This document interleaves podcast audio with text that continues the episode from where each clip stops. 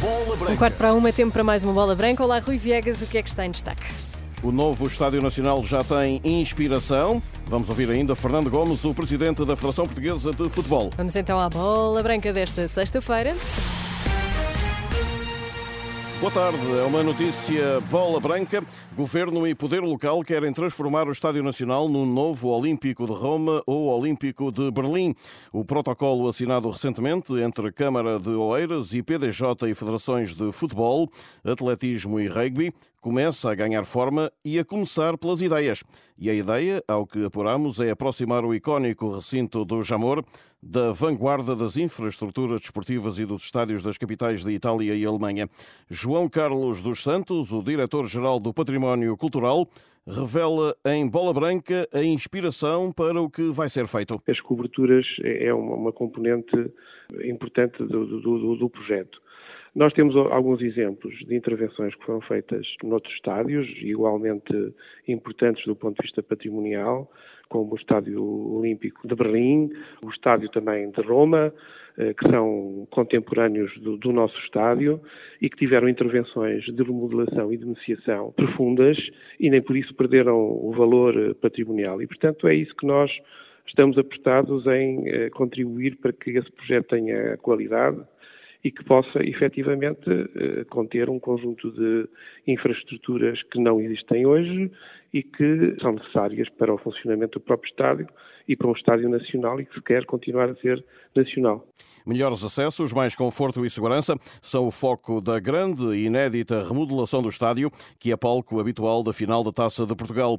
Ainda há muito por definir, sendo que já na década de 40, Berlim tinha sido fonte de inspiração. João Carlos dos Santos explica os próximos passos para este projeto. Aquilo que nós esperamos é que logo seja possível e após o lançamento do concurso podermos ter algumas propostas que possamos analisar, que possamos decidir e em função disso depois o projeto tem um desenvolvimento natural.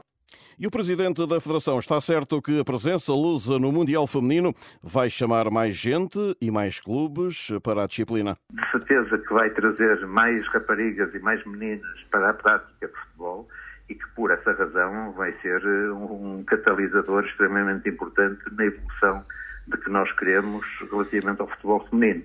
Os últimos, eh, eu diria, eh, sete anos, oito anos, tem sido notório e tem sido marcante em termos do número de praticantes, em termos da adesão de mais clubes a quererem entrar nas competições femininas.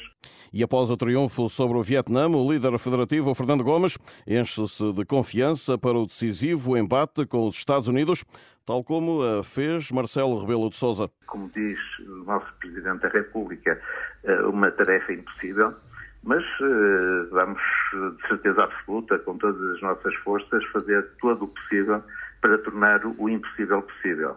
E não há impossíveis. Ana Seissa, jogadora da seleção portuguesa, acompanha esta ideia. Não há, não há impossíveis. É, o, o jogo são, são 90 minutos e tudo pode acontecer.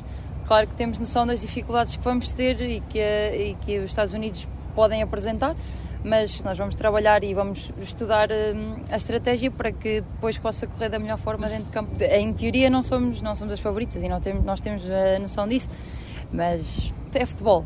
E para a defesa de 22 anos das navegadoras, Portugal até pode surpreender por fora. Muitas vezes os underdogs podem também causar surpresas no, no adversário e nós vamos trabalhar a nossa estratégia, vamos preparar a melhor estratégia possível um, ehm, para conseguir surpreender os Estados Unidos, conseguir a vitória e passar a fase de grupos.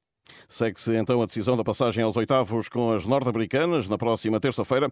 As campeãs em título que não são apenas algumas das suas estrelas individuais, diz Ana Seissa. Olhamos para as individualidades de, do que é os Estados Unidos, mas também olhamos muito para o coletivo.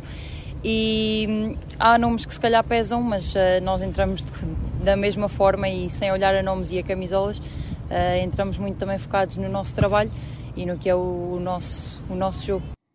Para já está cumprido um objetivo, recorda esta jogadora. Queríamos chegar eh, até ao último jogo a depender só de nós. Uh, conseguimos esse objetivo, uh, vamos para a última jornada a depender só de nós e temos a noção de, das dificuldades e, e, o que é a potência dos, dos, Estados Unidos, mas também temos muita confiança no nosso trabalho e hum, no crescimento que esta equipa tem vindo a ter. Fátima Pinto permanece em tratamento para resolver um traumatismo no joelho direito. Hoje foi dia de recuperação no ginásio das titulares diante do Vietnã. E Telma Encarnação fez história ao marcar o primeiro golo português no Mundial Feminino. No podcast Olha a Bola Maria, a treinadora Natália Correia destaca as características da ponta de lança do Marítimo de 21 anos, a quem augura um futuro eh, brilhante. Tem um caminho gigante pela frente. É uma ponta de lança exímia e o pormenor do golo. O cruzamento é bom, mas a finalização é fantástica. E é ela que assiste para o gol da Kika. O que mostra que ela tem capacidade para estar na última linha, mas também para dar quatro ou cinco passos atrás e perceber onde é que está o espaço e onde é que a bola tem que entrar. A curto, médio prazo, provavelmente vai ser uma aposta. E esta técnica explica o que Portugal ganha com o gêniozinho em ascensão chamado Kika Nazaré. A Kika é de facto um pequeno gêniozinho em ascensão. Tem uma visão e uma capacidade de, de desbloquear o jogo através do passe. Ela tão depressa dá largura como dá profundidade e normalmente ela opta bem. E muitas vezes eu ouço uh, dizer que a Kika erra, mas a Kika erra porque ela faz ela não tem medo de fazer. Isso para o treinador é, é bom.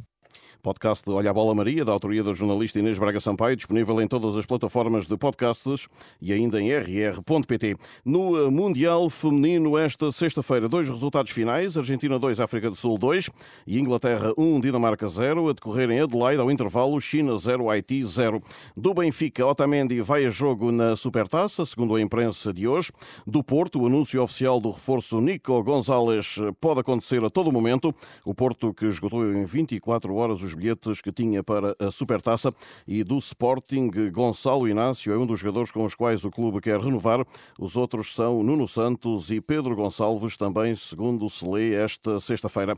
Esta sexta-feira que tem eh, o início da segunda ronda da Taça da Liga e prossegue amanhã, esta mesma segunda ronda. Esta noite, às 8 e um quarto, vão jogar Aves, Sade e eh, Vizela. Há ainda uma partida da eliminatória anterior por disputar, o Santa Clara Tondela, que se joga às 15h30, menos uma hora em Ponta Delgada, também amanhã. Por aqui por agora é tudo. Boa tarde.